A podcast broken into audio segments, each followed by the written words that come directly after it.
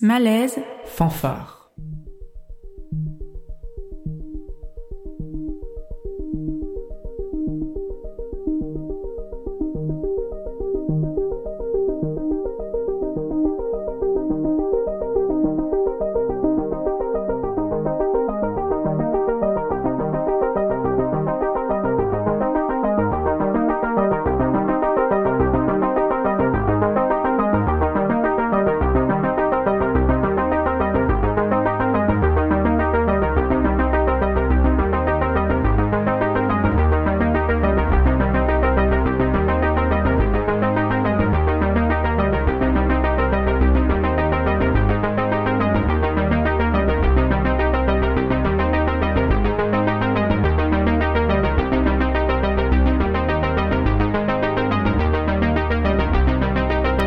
Salut auditoris, c'est Léna au micro et vous êtes branchés dans Malaise Fanfare, saison 3, toujours sur Radio Grenouille.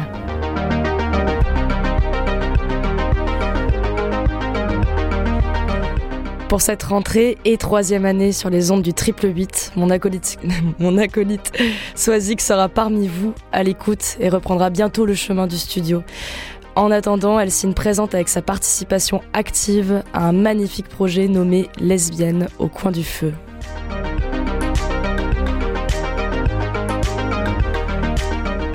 Un podcast pionnier en son genre, produit par Manifesto 21, le média indépendant féministe et intersectionnel, dont une des fondatrices est avec nous, Coco Spina. Salut. Salut les auditrices. Je suis très contente d'être là. Nous aussi, on est super contents que tu sois là. Content, contente. Aujourd'hui, si tu fais l'ouverture de saison avec nous, ce n'est pas du tout pour parler de Manifesto 21, même si on vous invite fortement à lire et suivre ce média pour les personnes qui nous écoutent. C'est pour échanger queerness joyeuse, histoire d'amour par et pour les lesbiennes, mais aussi enjeu de représentation, lesbian gays, on reviendra sur ce terme-là. J'en dis pas plus pour l'instant. Nous avons avec nous Atina Gendry, chercheuse et journaliste. Salut Atina. Salut. Atina, c'était comment la rencontre avec Coco? Euh, la première rencontre? Et eh ouais, comment c'est comment c'est quoi le tout début? Parce que toi tu n'es tu ne travailles pas à Manifesto 21 néanmoins bon de par tes recherches et tout ce que tu fais, il y a énormément de croisements et je crois que mhm. euh, j'ai entendu dire en tout cas que ce, ce projet dont je parlais là dans l'introduction, ça a commencé par une rencontre. Bah, en fait, j'ai connu Manifesto euh, par Coco et j'étais à une conférence à Paris, je me rappelle plus bien ce que c'était. Mais euh, je sais que Coco était la journaliste qui interviewait euh, les personnes euh, sur scène. Et en fait, à un moment, donc il y a Nathalie Sylvain qui, parlait et qui a dit quelque chose d'hyper intéressant sur la fabrique des histoires. en gros, elle se demandait est-ce que pour les, les, minorités, etc., on fait des histoires qui sont proches de la réalité et qui donc forcément vont être faites un peu de violence ou alors, est-ce qu'on va vers quelque chose euh, de plus peut-être euh, euh, utopiste? Et, en fait, elle disait, bah non, ce qui est intéressant, c'est le mi-chemin entre comment est la réalité et comment on aimerait qu'elle soit. Et, du coup, là, pendant toute la conférence, j'avais trop envie d'aller parler à Coco. Et du coup, à la fin, j'étais allée te voir et je t'avais dit, ah, bah, tu sais, moi, je travaille vraiment beaucoup sur ça. J'ai fait un projet, un court métrage justement sur ce thème. Et ça serait cool de faire quelque chose ensemble. Vous avez remarqué que dans les films, les séries, les livres ou les podcasts, qu'il s'agisse de fiction ou de témoignages, les relations lesbiennes sont la plupart du temps abordées au prisme de la discrimination, du rejet ou du mal-être. Il n'y a qu'à jeter un coup d'œil à nos classiques culturels pour réaliser qu'on a grandi et qu'on s'est construit avec ces histoires de baisers interrompus, d'amour impossible, d'agressions homophobes, d'amitiés homoérotiques qui n'aboutissent jamais, et surtout de fins tragiques. Moi, je me rappelle quand j'avais 15 ans et que j'étais dans le placard, je ne connaissais aucune lesbienne, vraiment, j'en avais jamais vu. Et donc la seule possibilité que j'avais pour rêvasser, pour m'imaginer dans un ailleurs ou dans un futur heureux, c'était de trouver des modèles autre part que dans la vie réelle. Mais le fait est que le peu de récits auxquels on avait accès, qu'ils soient fictifs ou réels, ne nous encourageaient pas du tout à être queer, notamment parce qu'ils finissaient toujours mal. Alors oui, c'est important de montrer les violences qui contraignent nos vies et nos relations amoureuses, amicales, familiales. C'est aussi nécessaire qu'on sensibilise aux LGBTI-phobie les personnes qui ne sont pas concernées. Mais au bout d'un moment, Comment est-ce qu'on pourrait se projeter dans des relations saines, dans des existences heureuses, si les seules représentations de nous-mêmes qu'on voit, qu'on lit ou qu'on écoute, ce sont des représentations négatives? Avec Manifesto 21, on estime qu'il est fondamental de célébrer les joies du lesbianisme et d'offrir aux femmes et aux personnes queer des récits positifs, sains, parfois légers aussi, au sein desquels s'imaginer. Je m'appelle Atina Gendry, je suis journaliste et j'ai fait des happy endings queer mon sujet de recherche. Avec ce podcast, je souhaite nous donner les téléfilms de Noël lesbien qu'on mérite et surtout donner aux jeunes personnes queer les contenus joyeux que j'aurais adoré avoir à leur âge. Alors bienvenue dans Lesbienne au coin du feu. Ici, on tend le micro à des femmes et personnes lesbiennes, bi ou pan, seules ou à plusieurs, pour qu'elles nous racontent un souvenir heureux de leur vie amoureuse. Histoire d'amour en cours ou passé, rencontre d'une nuit ou amourette de vacances. Dans nos oreilles, des histoires lesbiennes pour rêvasser, pour s'endormir, pour faire sourire. Enfin, nous choisissons d'employer le mot lesbienne dans l'optique de visibiliser et de politiser ce terme. Mais le regard lesbien que nous souhaitons diffuser par ce podcast est profondément inclusif. Nous recherchons les histoires de toute personne qui considère avoir eu des vécus ou des relations saphiques indépendamment de son genre ou de son orientation sexuelle. Nous croyons en l'autodétermination des individus. Alors à bientôt C'était donc euh, le teaser euh, du euh, podcast en cours de production lesbienne au coin du feu signé Manifesto 21 Atina Gendry et Coco Spina qui sont avec nous. dans l'introduction de cette émission, j'ai parlé de queerness joyeuse. Et je sais que c'est pas euh, un terme qui tombe sous le sens pour toutes les personnes qui, euh, pourraient euh, l'entendre là maintenant. Coco, toi, tu dirais que c'est quoi déjà la queerness, puis la queerness joyeuse? Alors, bah, c'est une vaste question. La queerness, souvent j'aime bien la définir par le sentiment d'avoir, de, de s'être déjà senti des monstres. Donc c'est comme ça que récemment j'ai écrit dans, dans un article pour Manifesto 21 sur le capital beauté. En fait, est queer toute personne qui a été l'objet du regard honteux des autres et donc qui a, qui a fait l'expérience de ce que ça signifie d'être regardé comme un, une étrange. D'ailleurs, queer en anglais, ça signifie ça, ça signifie étrange. Euh, en tout cas, d'avoir fait cette expérience du monstre et c'est ce qu'on retrouve dans les écrits de Preciado, par exemple, aussi, euh, mais aussi de Sarah Ahmed, bah, l'écrivaine Sarah Ahmed, qui euh, nous dit euh, l'expérience de la, de, la, de la joie queer est de ne plus avoir honte du regard de la de ne plus avoir honte de la honte des autres à notre égard. Je ne sais pas exactement ça la citation, mais en gros le concept c'est ça. Et je pense que la queerness joyeuse, du coup, euh, moi, ce qui me vient direct à l'esprit, c'est pas seulement euh, tous les moments de pride les moments de fête, même si évidemment que la fête a, une dimension ultra importante, mais c'est vraiment ce que dit euh, Sarah Ahmed et donc ce chemin, pour l'instant, ce schéma initiatique, parce que c'est pas facile dans le monde dans lequel on vit aujourd'hui d'être queer, d'être joyeux. On peut subir des discriminations très graves. Mais bref, le moment où en fait on fait ce chemin initiatique, ce chemin de vie et, on découvre qu'en fait on n'a plus honte du regard des autres et euh, qu'on a trouvé peut-être une famille choisie, une communauté. Pour celles et ceux qui n'aiment pas le mot famille, ça peut être juste voilà un groupe de personnes qui en fait euh, voilà cessent de nous faire sentir des monstres, alors euh, qui nous font sentir des monstres sublimes. J'aime beaucoup cette expression, je trouve ça, très joliment dit. Euh, là, dans le teaser, il y a aussi évoqué euh, évidemment les enjeux de représentation, donc euh, de permettre une représentation belle, joyeuse et d'autres d'autres modèles possibles pour les personnes queer. Les, actuellement, ça, veut dire qu'on part du constat que les possibilités de représentation, enfin les, possibilités de se représentées euh, dans la culture mainstream, elles sont, comme c'est évoqué, euh, de l'ordre de la tragédie, euh, de la fin forcément violente. Dans les histoires d'amour et pas que. Qu'est-ce qui, dans la culture mainstream, vous a amené cette réflexion et cette frustration de dire mais, quand est-ce qu'on a des œuvres qui parlent de nos histoires, mais de manière belle et joyeuse, quoi? L'une des premières euh, fois qu'on s'est eu au téléphone avec Atina, on s'est dit que toutes les deux, quand on était gamines, on avait déjà tapé sur YouTube Lesbian Kiss euh, pour, pour, chercher des trucs euh, joyeux de ce que ça pouvait être, ce qu'on ressentait en fait. Et évidemment, on tombait sur des trucs ultra hétéronormatifs qui n'étaient pas du tout queer, qui étaient méga flippants et qui étaient bah, des produits pour hommes cis euh, voilà, enfin, male gaze à tout va. Et, pas du tout à euh, destination de non, personnes Non, non, pas du tout. Et après, euh, ben, dans, dans les films, etc., dans les livres, moi, je me rappelle vraiment petite, ma, mon identité queer, c'est vraiment fait en allant éplucher des livres, mais même des livres grecs ou latins, genre la découverte de Sappho quand même. Euh, Sappho, euh, en Italie, euh, dans mon lycée, il y avait des profs qui disaient que c'était un homme quand même, hein, pour vous faire comprendre ce que c'était quand même l'Italie berlusconienne. Bref, quand j'ai découvert que c'était une femme, je me suis dit, mais en fait, c'est exactement ça que je ressens. Mais enfin, pour vous dire quand même, Sappho, c'est pas récent. Donc, moi, c'était l'une des premières choses que j'ai pu voir.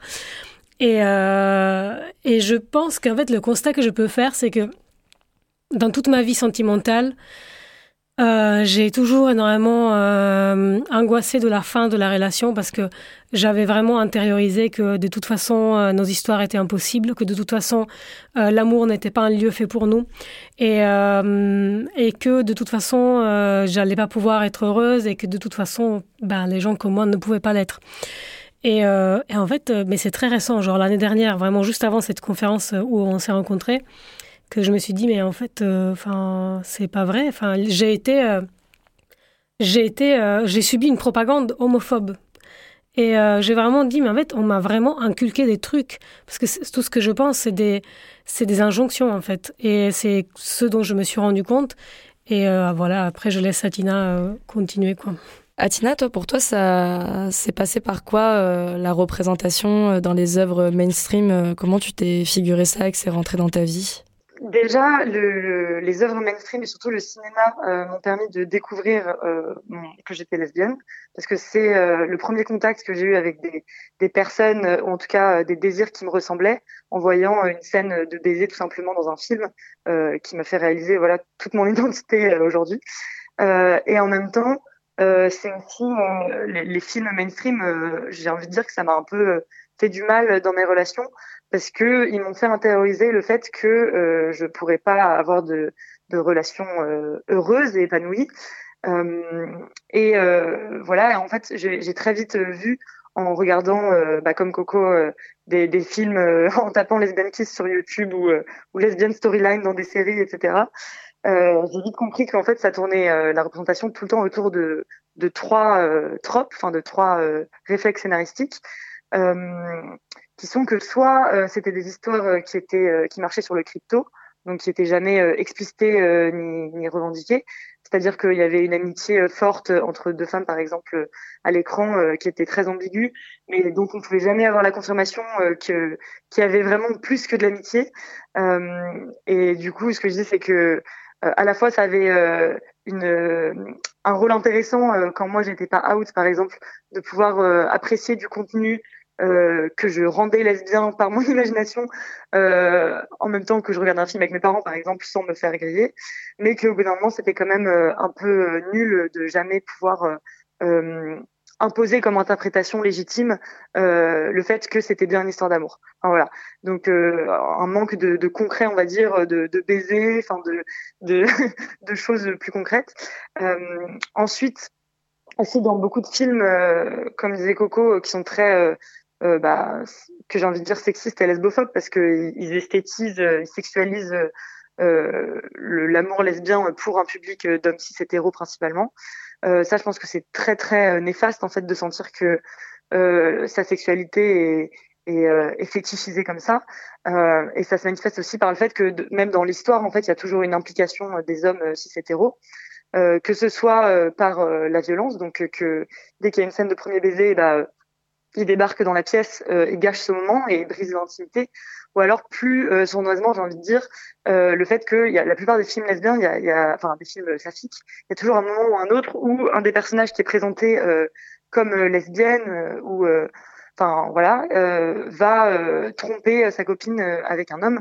Et en fait, ce que ce que j'ai un peu euh, compris, c'était que c'était pas du tout euh, une politisation euh, de la bisexualité ou de la pansexualité, mais plutôt une sorte de warning que on pourrait pas vraiment faire notre vie sans, sans un Lexis si, si on voulait ne pas le faire. et donc ça, j'ai trouvé ça extrêmement problématique. Force heureusement, aujourd'hui, on a plus de films qui montrent diverses orientations sexuelles de manière saine, mais mais voilà, toujours ce truc de euh, elle a besoin au bout d'un moment euh, de, de, retourner avec un, un homme cis. Euh, je pense que c'était très dur déjà pour moi à l'adolescence de penser que je pouvais faire ma vie sans. Et, et du coup, euh, les films le confirmaient jamais quoi. donc voilà. Et dernière chose, plus importante, j'ai envie de dire, et ce sur quoi on a construit le podcast, c'était que les, histoires étaient en permanence prises dans, dans des dynamiques de violence et que voilà, je, je parle souvent d'hypervigilance euh, quand, quand, on est dans la rue et qu'on embrasse euh, quelqu'un et qu'on on apparaît comme queer, euh, moi je sais que même 15 ans après mon coming out, je continue de tourner la tête parce que j'ai peur. Et du coup, je trouve ça extrêmement énervant que au ciné, le seul endroit où je suis censée être safe dans mon, dans mon siège et pouvoir prendre du plaisir visuel, par exemple, sur une scène de baiser, j'ai tout le temps cette vigilance qui revient en tant que spectatrice en me disant, ah bah, quand est-ce que là, il y a le père qui va débarquer et leur casser la gueule, ou quand est-ce qu'il y a un mec qui va euh, être violent avec elle euh, dans la rue. Et, euh, et du coup, ça, je trouve ça très énervant, en fait, qu'on nous laisse pas avoir des scènes d'intimité euh, sauves du monde. Et, et voilà, donc j'ai envie, en gros, c'est le tragique, le fait que euh, on soit en permanence euh, dans, dans la violence euh, et que aussi nos histoires se finissent toujours mal. Donc quand on s'était appelé pour la première fois avec Coco, je, l'avais dit, pour moi, on, met tout le temps en avant le, passionnel éphémère et le tragique plutôt que quelque chose qui est dans la pérennité et le et, plus sur la durée et, de manière plus saine. et ça, je pense que c'est très important de de ne pas euh, nous restreindre à ce rôle de, passionnel éphémère euh, tragique, on se on pleure sur le quai de la gare et, euh, je pense qu'on a vraiment besoin pour se projeter dans des futurs heureux de, récits déjà qui durent ou alors qui, sont plus vrais et plus sains. Le ciel est noir, mon ami, mais j'y vois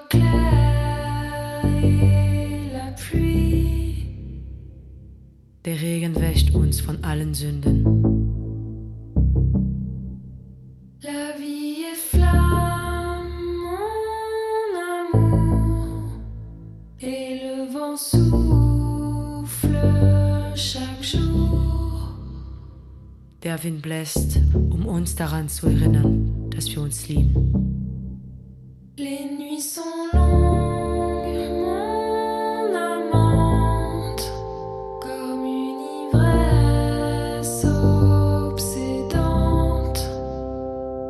Diese Nächte sind ein paar Augenblicke der Ewigkeit.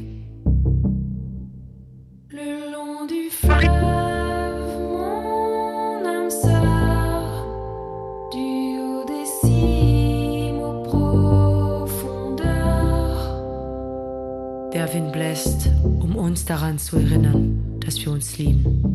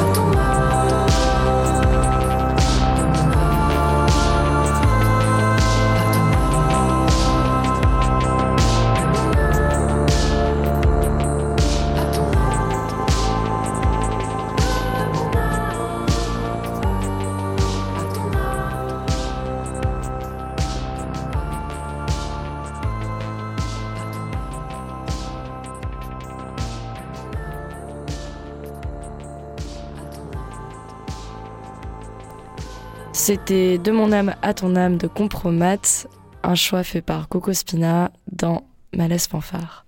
Donc euh, Coco, pourquoi ce choix de compromettre avec euh, Adèle et Enel dans le clip?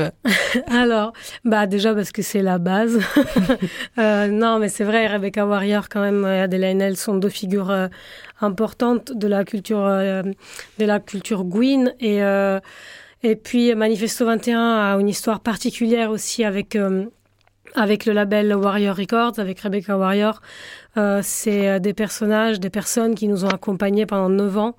Euh, notamment, euh, moi je pense aussi à Maud Scandal, qui est l'attaché de presse de, de Rebecca Warrior, qui a été une figure très importante pour nous, euh, qui nous a introduit euh, aussi vraiment à la, à la culture underground et à la musique queer en fait. Donc pour nous, ça fait sens au-delà du fait que, euh, de toute façon, c'est une chanson magnifique et que euh, je pense que toute, euh, toute lesbienne, enfin voilà, connaît, apprécie cette. Enfin, c'est un chapitre important de l'histoire d'Egwin, quoi, quand même.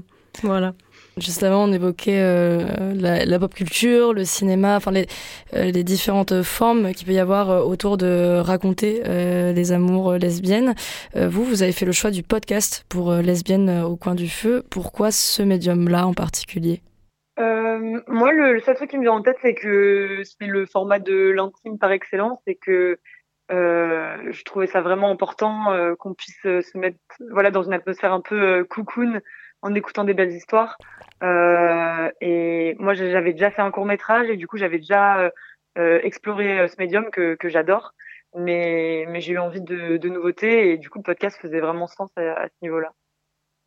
Et euh, qu'est-ce qu'on va entendre dans Lesbienne au coin du feu concrètement?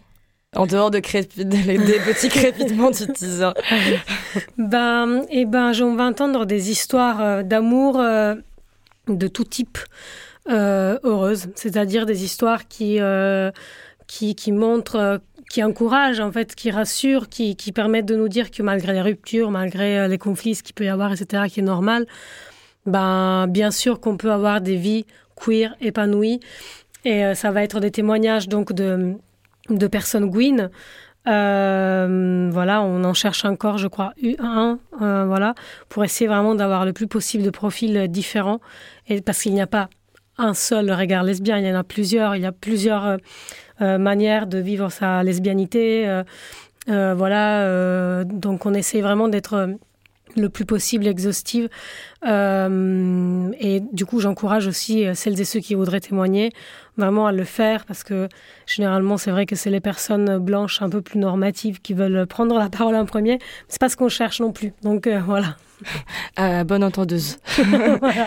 Et euh, euh, d'ailleurs, même si la sortie est prévue euh, a priori courant janvier, quelque chose comme ça de l'ensemble de la série? Oui, Atina, toi t'en sais plus? Euh, la, la, sortie, euh, bah, a priori, quand on a fini le, le crowdfunding, on peut, on peut Très bien. Euh, faire les épisodes. on va pas tous les sortir en même temps, mais, mais on ne sait pas encore quelle fréquence. pas forcément toutes, toutes les semaines, mais en tout cas, ça va aller jusqu'à jusqu'à un peu après Noël, je pense. Déjà, vous avez euh, donc euh, récolté pas mal de paroles et vous nous avez fourni là pour Malaise Fanfare une sorte de petite compilation euh, que j'aimerais bien qu'on écoute maintenant pour, pour les auditorices branchés dans Malaise Fanfare. Et donc après ce fameux concert, j'étais très contente de l'avoir croisé, on s'était bien parlé et assez rapidement on s'est revus. Deux jours après, on a été à une manif ensemble, on a été boire des verres, je l'avais invité à l'anniversaire d'une pote à moi, on a fait un repas chez des amis à elle. Bref, euh, très vite, on a commencé à apprendre à se connaître, à se voir pas mal. Et en fait, en une semaine, on s'est vu quasiment tous les jours et on s'écrivait beaucoup. Je sais pas d'où viennent les désirs ni pourquoi je me suis sentie si attirée par Lucie, mais je voulais construire un type de relation avec elle euh, sans savoir euh, que je voulais exactement. Mais pour moi, draguer, c'est pas si simple. J'avais plusieurs choses à gérer avec cette situation. D'abord, il fallait savoir si Lucie était Gwyn et s'il était dispo, quoi. Aussi, il fallait communiquer discrètement et pas viscéralement pour lui montrer que j'étais intéressée par elle. Du coup, je l'ai dans des manifs parce que dans ce moment, je militais dans la campagne pour la légalisation de l'avortement et j'avais pas d'autres idées d'activités à lui proposer. Et j'ai commencé à la connaître et me rendre compte que cette meuf n'était pas seulement magnifique, sinon très intelligente, critique et drôle. Je la kiffé, quoi.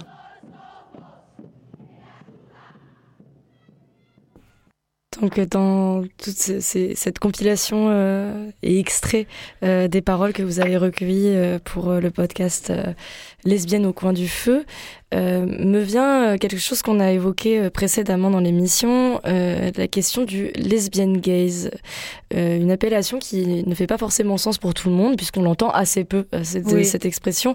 Atina, il me semble que toi, tu as, as, beaucoup travaillé là-dessus, en fait, ça a été un de tes sujets de thèse ou de mémoire, je sais plus. Euh, oui, de mémoire. De mémoire, ouais. Euh, bah alors, si je peux juste refaire un petit point sur le male gaze. Euh, du coup, c'est, ça veut dire regard masculin. En fait, c'est un truc qui a été théorisé par Laura Muldy euh, en 1000, je vais pas dire de bêtises, 1976 ou 86, je sais plus. et, euh, et, en gros, qui euh, explique qu'il y a une triangulation entre le regard du spectateur, notamment masculin, le regard du, de la, du réalisateur et le regard du personnage masculin dans un film, qui tous les trois commentent le corps des, du perso enfin, des personnages féminins comme des guides d'une croisière. Et en fait euh, euh, enfin l'introduisent ce corps comme euh, des parties morcelées avant d'être des sujets alors que les, personnages masculins vont avoir des vraies quêtes et vont avoir une vraie agentivité on va dire dans un film alors que les personnages féminins vont être des, des intérêts amoureux ou toujours reliés à un personnage masculin. Voilà donc par exemple il y a le test d'Alison Bechdel qui, est un peu le plus connu sur ça pour voir si les femmes ont un vrai rôle dans un film. Et ensuite, du coup, à la suite de ça, il y a des personnes qui ont essayé de voir comment pourrait euh, se manifester un regard féminin. Euh, donc c'était vachement des recherches anglo-saxonnes, ça arrivait assez tard en France. Euh, il y, a, y, a, la chercheuse Iris Berry qui a sorti un livre qui s'appelle Le regard féminin il y a deux ans, qui a voilà qui a des choses très bien et d'autres dont on peut rediscuter. Mais mais globalement, euh, moi, je, je, me suis basée sur le regard féminin pour voir si c'était un regard féminin hétérosexuel. Euh, or, euh, je pense que dans la première version du livre euh, d'Iris Bray, on, on, pourrait dire que oui. Euh, et j'ai essayé de, de, voir comment on pouvait conceptualiser voilà, un, un regard euh, lesbien. ma réponse, c'est que le regard lesbien, c'est un regard qui prend en compte les expériences que sont susceptibles de traverser les spectateurs queer. Euh, c'est-à-dire euh, qui quelqu'un qui va avoir un regard lesbien pour faire un film, par exemple, va se demander oh, quel arc narratif je vais choisir euh, pour que euh, les spectateurs queer euh, se sentent bien et soient encouragés dans leur queerness. Voilà, c'est un peu comme ça que je, je, je l'entends. Euh, et du coup, le faire usage du tragique, par exemple, pour moi, euh, c'est pas un ressort, un bon ressort narratif parce qu'on a toute une histoire, bah, comme on disait au début de l'émission, de de, contraintes et de voir nos amours que par le biais de la violence. Euh, et voilà, donc je dirais que c'est un regard qui est très localisé dans l'histoire et dans le temps, bien sûr, mais qu'en ce moment, euh, ce serait plutôt quelque chose qui va encourager euh, euh le, bonheur des communautés queer. Et aussi, euh, il y a une philosophe qui s'appelle Heather Love qui a dit un truc que je trouve super beau, qui dit que les identités queer se, se définissent, se construisent par deux choses, la violence et la réponse à cette violence. Et il y a l'idée que pour l'instant, un regard hétéro sur euh, les personnages queer dans le cinéma, c'est un regard qui a montré que la violence euh, qu'on subit, sans jamais s'intéresser à la manière dont on y répond, euh, pas que par des luttes forcément, mais aussi comment on construit euh, d'autres modèles, euh, d'autres rapports à la famille, à la sororité, la densité et au militantisme. et donc voilà, je dirais qu'un regard regard lesbien, c'est un regard qui, qui, prend tout ça en compte et, et qui montre la beauté aussi de, de, des communautés, quoi. Et ce, ce lesbian gaze, donc euh, on peut considérer que là il est complètement applicable dans le cadre de lesbienne au coin du feu. Reste la question de, en fait, à qui, s'adresse ce podcast? Euh, Alors, déjà euh, en lesbian gaze, en green gaze, parce que green c'est un terme plus politique et inclusif. Euh, voilà, on, y a eu des tribunes là-dessus, euh, notamment la tribune euh, trans PD euh, qui était sorti en 2020, qui explique un peu la différence entre voilà lesbienne, euh, euh, queer, queen, bon, bref. En tout cas, on va dire quand même le regard lesbien. ça peut s'appliquer aussi en fait à des médias, par exemple le Manifesto 21. Ce que j'essaie de dire souvent quand on parle de la ligne éditoriale, c'est de, de, dire adopter un, un queer gaze, c'est-à-dire il faut évidemment en tant que média qu'on se batte pour pour pour faire comprendre en fait les violences qu'on subit. Mais n'oubliez pas aussi que la manière dont on écrit, la manière, les, mots qu'on choisit, euh, la forme que nos produits euh, d'écriture prennent euh, peut être queer. Si on se met à écrire comme des personnes qui sortent, enfin voilà, qui, n'ont jamais, enfin je sais pas, qui, n'ont jamais côtoyé certaines communautés, bah du coup, bah, il n'y a plus de queer gaze. Et euh, donc un média peut avoir un queer gaze et qui peut aussi être encourageant et qui peut euh, dire ok on souffre mais aussi euh, regardez bah, on peut mener des révolutions romantiques, des soulèvements transpédéguines comme dit Preciado, etc. Bref. Et donc après tu disais à qui s'adresse le podcast? Ben, en vérité, il s'adresse en premier lieu aux personnes qui en ont besoin. Enfin, donc, ce qu'on a dit, ça s'adresse aux. Alors, il y a un, une militante euh, canadienne qui s'appelle Kai Cheng Tom, euh, militante trans canadienne, qui a écrit euh, I Hope We Choose Love, qui est un merveilleux essai sur ben, les communautés queer, le choix de l'amour pour résoudre certaines situations de violence qui à un moment donné, dans son essai, soulève une question fondamentale, qui est, euh, moi, en tant que personne queer euh, qui a plus de 30 ans, enfin, moi, je, vais avoir 30 ans en l'occurrence, mais, enfin voilà, une personne queer qui commence, un truc, enfin, disons, disons à vieillir. Qu'est-ce que je vais laisser aux jeunes queer? Euh, Comment je vais les aider à s'épanouir? Quelle est la, trace que, je vais laisser, comment je vais les accueillir vraiment dans les communautés? Et je pense que c'est une question cruciale de, de, de, non pas seulement de vouloir euh, être connu dans une communauté, d'exercer un rôle de fame et d'être un peu la star d'une communauté, ça on s'en tape complet. Ce qui est important, c'est vraiment de savoir euh, qu'est-ce qu'on dit aux prochaines générations de jeunes queers Est-ce qu'on a envie qu'ils vivent les mêmes étapes douloureuses que Atina et moi on a vécu par exemple et plein d'autres personnes? Ou est-ce qu'on a envie de leur dire mais vous inquiétez pas, des choses ont changé, on vous donne ce podcast pour vous pour vous montrer ben, en fait que voilà, c'est cool, que on va y arriver. Enfin bon, voilà, c'est aussi euh, leur euh, leur laisser des, des, récits quoi, et que que bah, voilà que qu'on puisse en quelque sorte euh, euh, si on peut faire du bien en fait à des gens et, et, euh, comment dire paver un chemin bah c'est cool quoi. Patina tu veux rajouter quelque chose? Oui, je pense que aussi il y a un, certain une forme d'archive qui est très intéressante. Grave. Et je pense à il y, il y, a un centre à New York qui s'appelle le euh, Lesbian Archive Center, je crois, et, euh, et en fait qui s'est construit, mais il y a, y a des dizaines d'années, euh, parce que, euh, enfin, il y avait des familles qui découvraient, par exemple, l'homosexualité de, de, leur fille à sa mort et qui brûlaient toutes les lettres d'amour, toutes les photos, tous les trucs comme ça. Et, et en fait, elles se sont dit, euh, mais on, on, on, va avoir aucune trace de nos amours, de nos existences, de nos identités. Et elles ont créé ce centre d'archives euh, où il y a euh, des livres, des revues, des vidéos, enfin vraiment de, de l'objet le plus politique et militant au, plus personnel et, et, et, mignon et intime. Et, et en fait, elle, elle, racontait dans une interview que parfois il y a des il y il y a, des personnes qui se séparent de leur partenaire, des personnes queer, et qui les appellent en disant là, euh, je viens de me séparer de, de mon ex, du coup. Euh, j'ai envie de jeter toutes nos lettres, toutes nos photos, toutes nos preuves d'amour. Venez vite les récupérer. et, euh, et en fait, j'ai trouvé ça incroyable parce qu'elle explique que cinq ans plus tard, les personnes sont hyper heureuses de retrouver ça.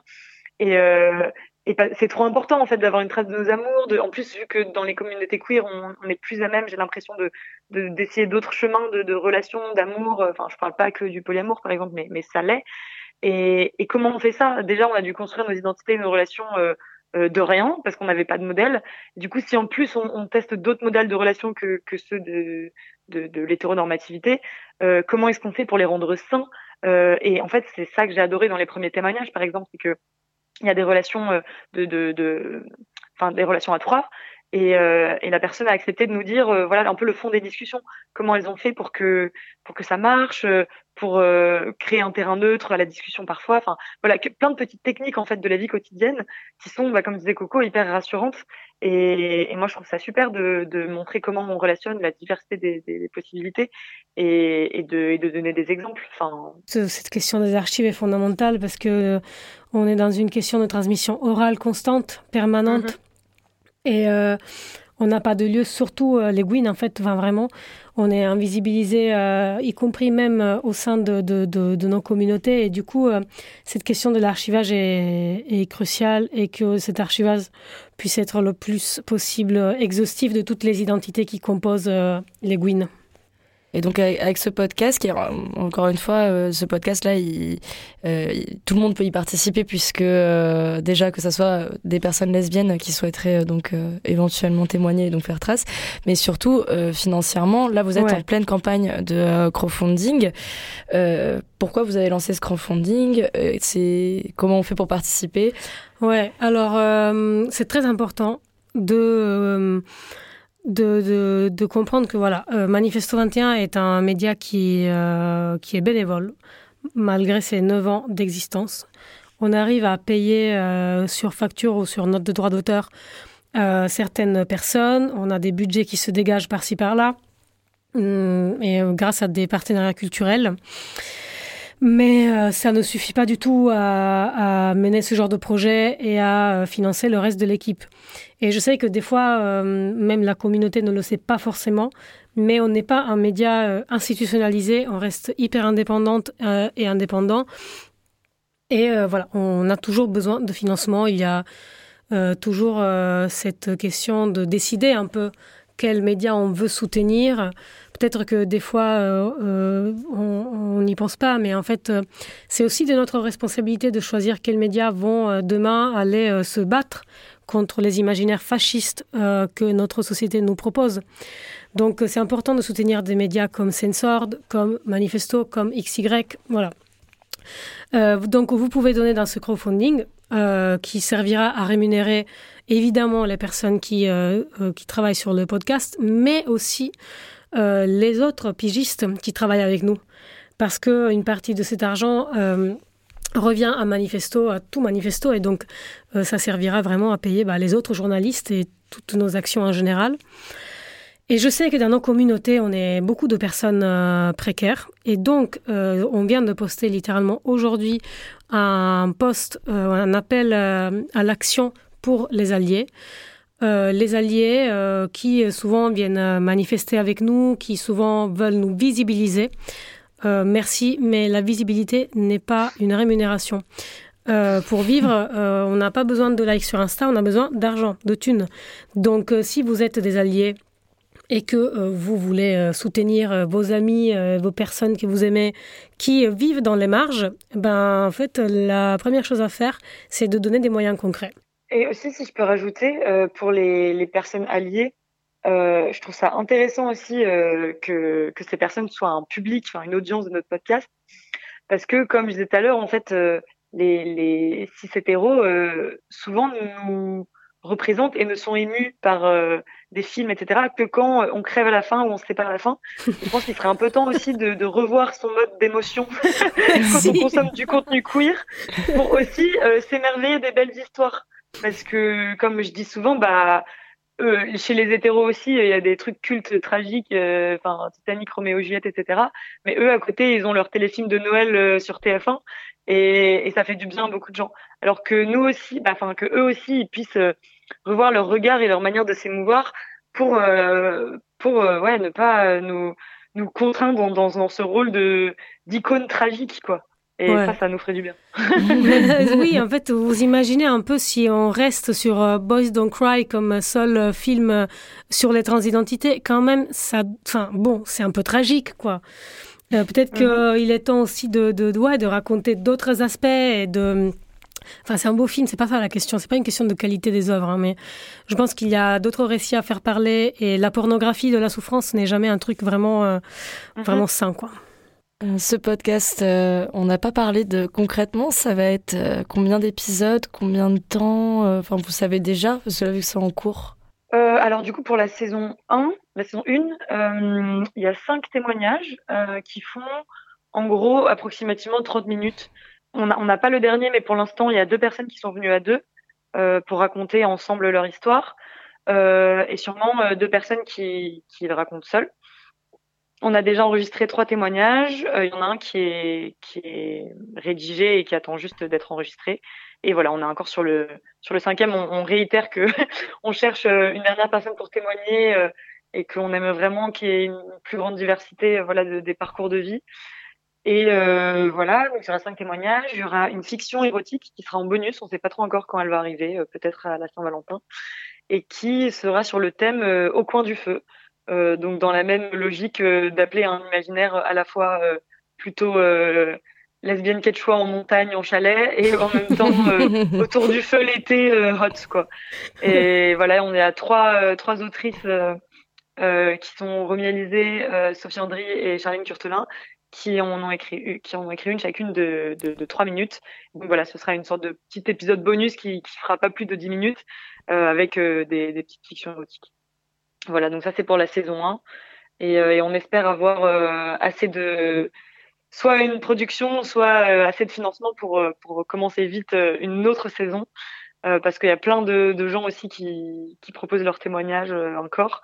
Mais voilà, si on a plus de moyens, on peut vraiment faire, tout en gardant ce socle de, témoignages qui est essentiel à l'ADN du podcast, aussi des, des fictions par-ci par-là qui, qui, peuvent faire du bien aussi et qui touchent différents publics. Merci à Tina et Coco d'être venus dans Malaise Fanfare présenter ce podcast et on a vraiment hâte de l'entendre. Ce qu'on entend. Bah, merci pour l'invitation. merci, merci beaucoup. Lesbienne au coin du feu, un podcast tout doux qui parle d'amour et de queerness joyeuse à soutenir massivement via le crowdfunding que vous pouvez trouver sur le site de Manifesto 21, une production entièrement indépendante. Merci à Gilali à la réalisation de cette émission. Vous pouvez retrouver l'ensemble des autres épisodes de Malaise Fanfare sur les plateformes d'écoute. Ce que vous entendez en fond, c'est le deuxième choix euh, de Coco euh, qui est Alexis Shell The Spell. On soutient la commu et merci pour votre écoute. À bientôt sur les ondes du triple 8.